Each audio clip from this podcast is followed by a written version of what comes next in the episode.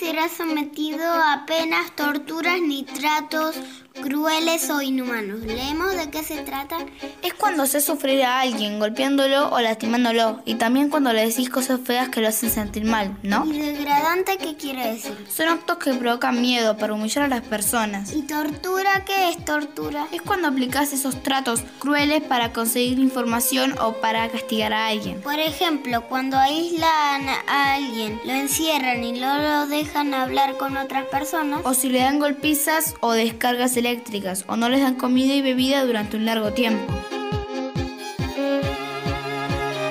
Los agentes del Estado que ordenen o cometan actos de tortura cometen un delito.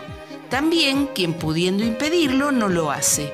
Todo eso está prohibido y hay que denunciarlo.